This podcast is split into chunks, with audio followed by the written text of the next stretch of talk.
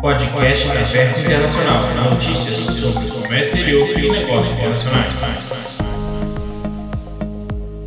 Bom dia, pessoal. Sejam bem-vindos ao primeiro podcast de 2020 da Versa Internacional. Hoje é terça-feira, 7 de janeiro.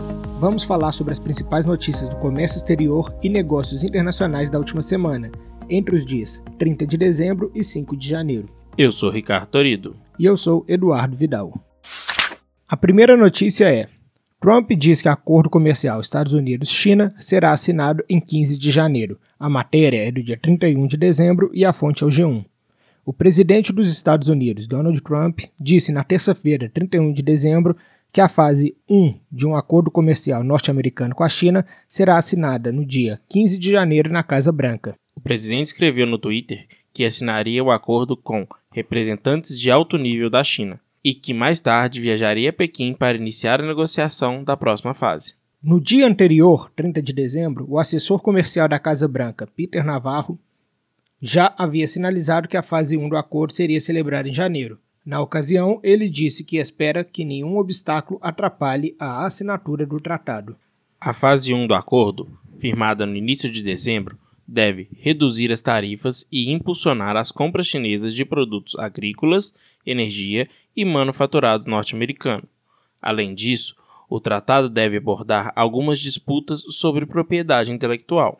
No entanto, nenhuma versão do texto foi tornada pública e as autoridades chinesas ainda não se comprometeram publicamente com as principais questões, como aumentar as importações de produto dos Estados Unidos para 200 bilhões de dólares, quase dobrando as exportações dos Estados Unidos para a China.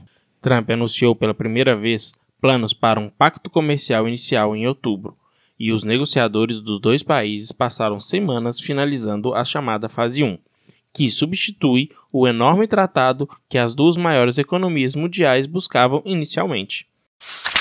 A segunda notícia é do dia 2 de janeiro e a fonte é o G1. Pela primeira vez em 40 anos, os produtos básicos representam mais da metade das vendas brasileiras ao exterior. O resultado obtido em 2019 foi divulgado pelo Ministério da Economia. No ano passado, as exportações somaram 224,018 bilhões de dólares, ao todo, dos quais 118,180 bilhões de dólares, representando 52,75%, correspondente a itens básicos. Em 2018, a parcela era de 49,81%. Produtos classificados como básicos são aqueles que não têm tecnologia envolvida ou acabamento, como minerais, frutas, grãos e carnes.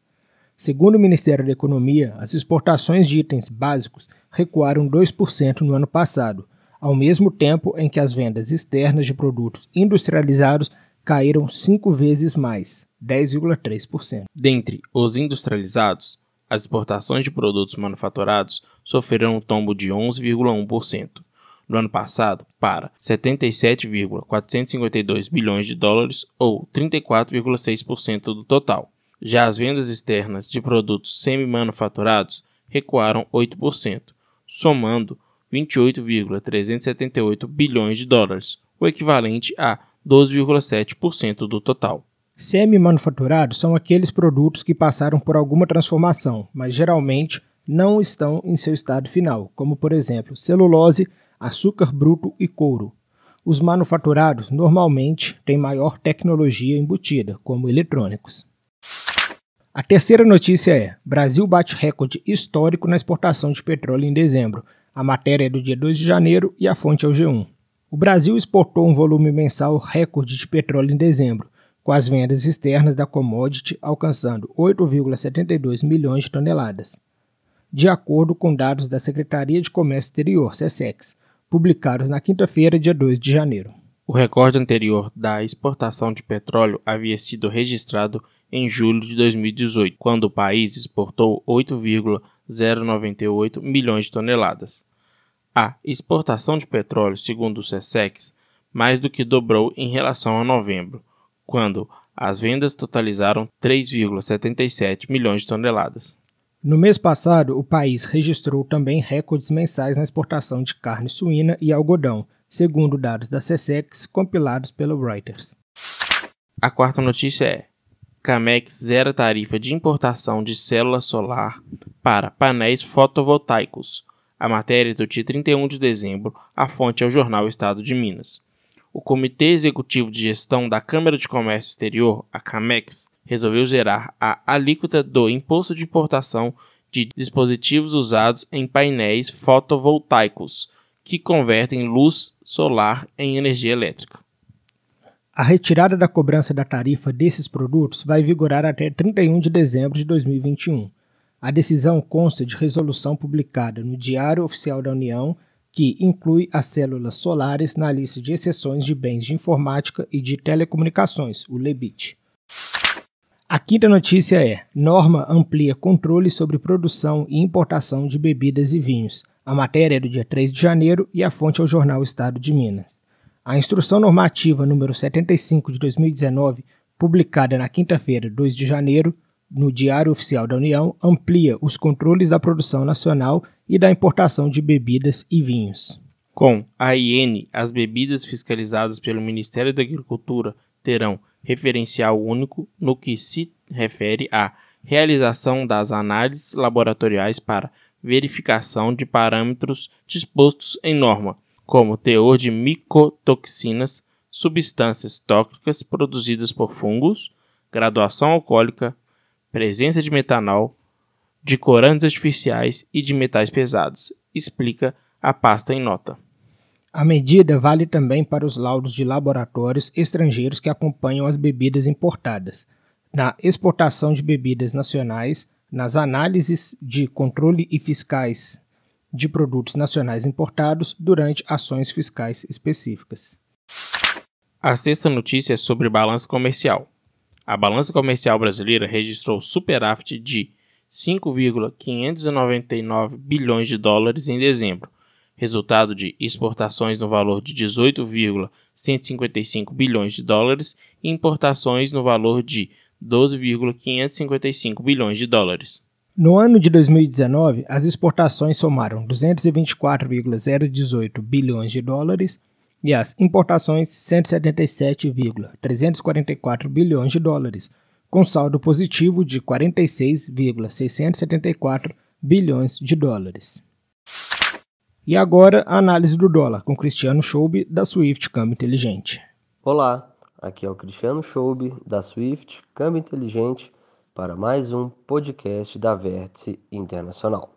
E o ano não poderia ter começado mais agitado, né? Afinal de contas, um ataque americano no Iraque em um comboio iraniano matou o segundo homem mais importante do Irã, que é o general Qasem Soleimani. Soleimani, ele foi um, um major iraniano, depois general da Guarda Revolucionária Islâmica, e ele era extremamente respeitado, é um, considerado um herói de guerra, um símbolo nacional vivo, né? E pelos Estados Unidos ele era tido como quase como um terrorista, enfim.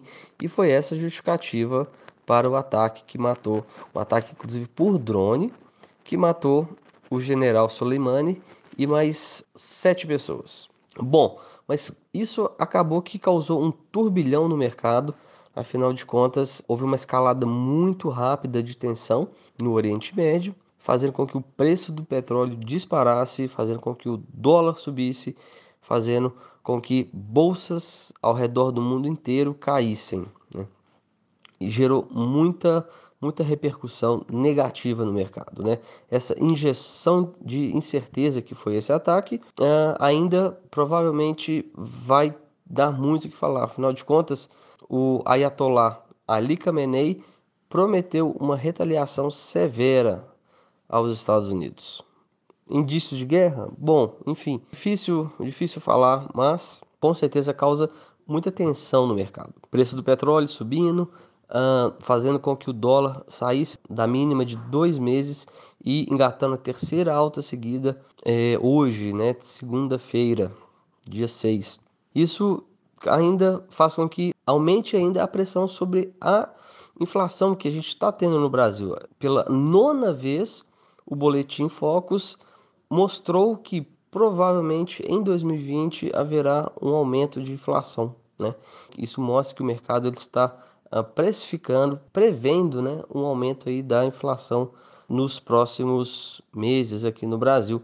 E esse fato uh, do petróleo subindo com certeza ajuda a aumentar essa incerteza em relação à inflação aqui no Brasil. Muito cedo para falar em qualquer alteração de política monetária do Banco Central, mas com certeza vale a pena ficar de olho nisso daí.